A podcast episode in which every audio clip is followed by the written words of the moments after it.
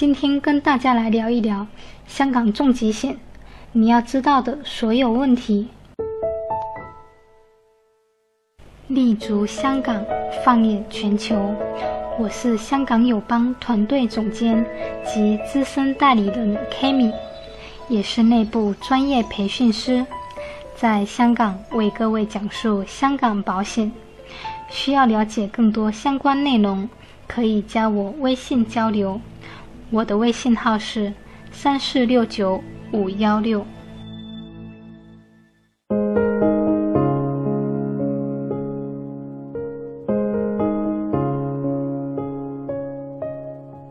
下面分为七大块来给大家讲讲。第一，香港重疾险相比大陆同类产品具有哪些优势呢？一、保费便宜，同等保额下。香港保险的保费为内地的百分之六十至百分之七十。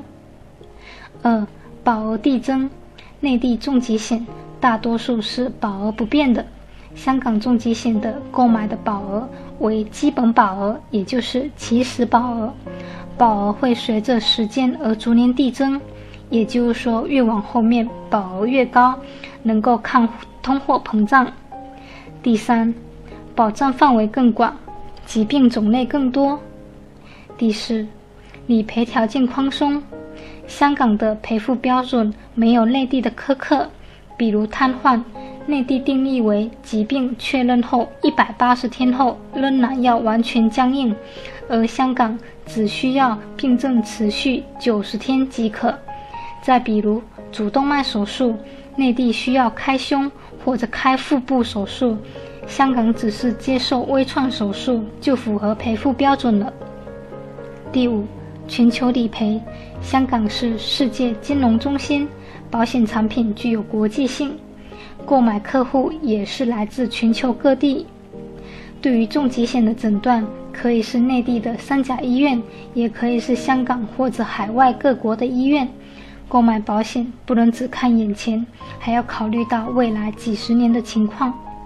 目前，香港的许多私家医院有超过一半的患者是来自大陆，而未来会有越来越多的人跨境就医是必然的趋势。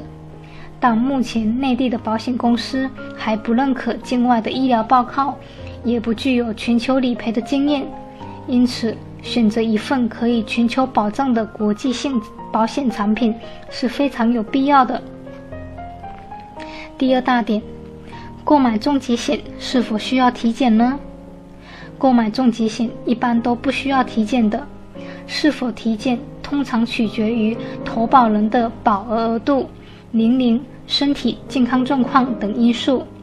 以下几种情况需要体检：一、投保保额额度大，超过五十万美金；第二，受保人有过过往病史或目前有某些问题，比如。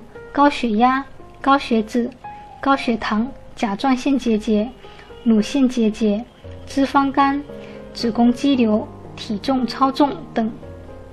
根据体检结果和受保人所申报的健康状况，保险公司的核保部会做出一个全面的评估，可能会有下面几种核保结果：A.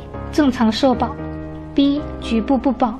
比如有乳腺结节，很大可能与乳房相关的重大疾病不保；如果有甲状腺结节，与甲状腺相关的重大疾病，比如甲状腺癌不保。C 加价承保，比如体重超出，BMI 指数较多，可能要比标准保费加价百分之三十。第三大点，购买流程是怎样的呢？需要带上身份证证明文件，到保险公司填写投保文件，缴费，全程只需要一个小时就可以办完。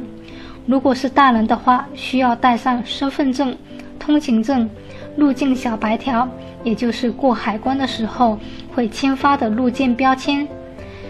小孩子小于十八岁以下，必须带上身份证或者出生证或者户口本。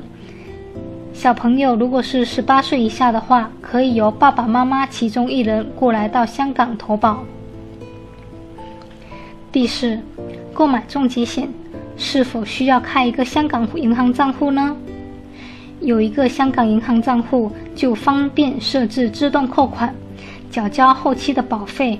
万一需要到理赔，保险公司是以支票的形式给客户理赔款。有香港账户入支票也比较方便。第五大点，理赔款是打到我国内的银行账户吗？不是，保险公司是开一张支票给投保人或者受益人，客户自行将支票入账到银行账户。香港的支票可以全球入账。但是如果有香港的银行账户入账就更方便了。第六大点，保额需要多大才合适呢？保额多大就要看受保人万一发生重大疾病的时候需要多少钱才能足够去治疗。一方面要考虑到直接的损失、医疗开支、康复费用、营养品、医疗器材等等；另一方面要考虑到潜在的损失。患有重疾时，一年至两年可能会因为不能工作而导致收入的减少。第七大点，理赔流程是怎样的呢？第一，客户填写理赔申请表的第一部分；第二，主诊医生已填妥理赔申请表的第二部分的所有问题，并亲属以及盖章；第三，附上身份证明文件副本。所有的化验报告及病理报告副本，然后保险公司出具理赔支票，理赔过程一般需要一至两个星期。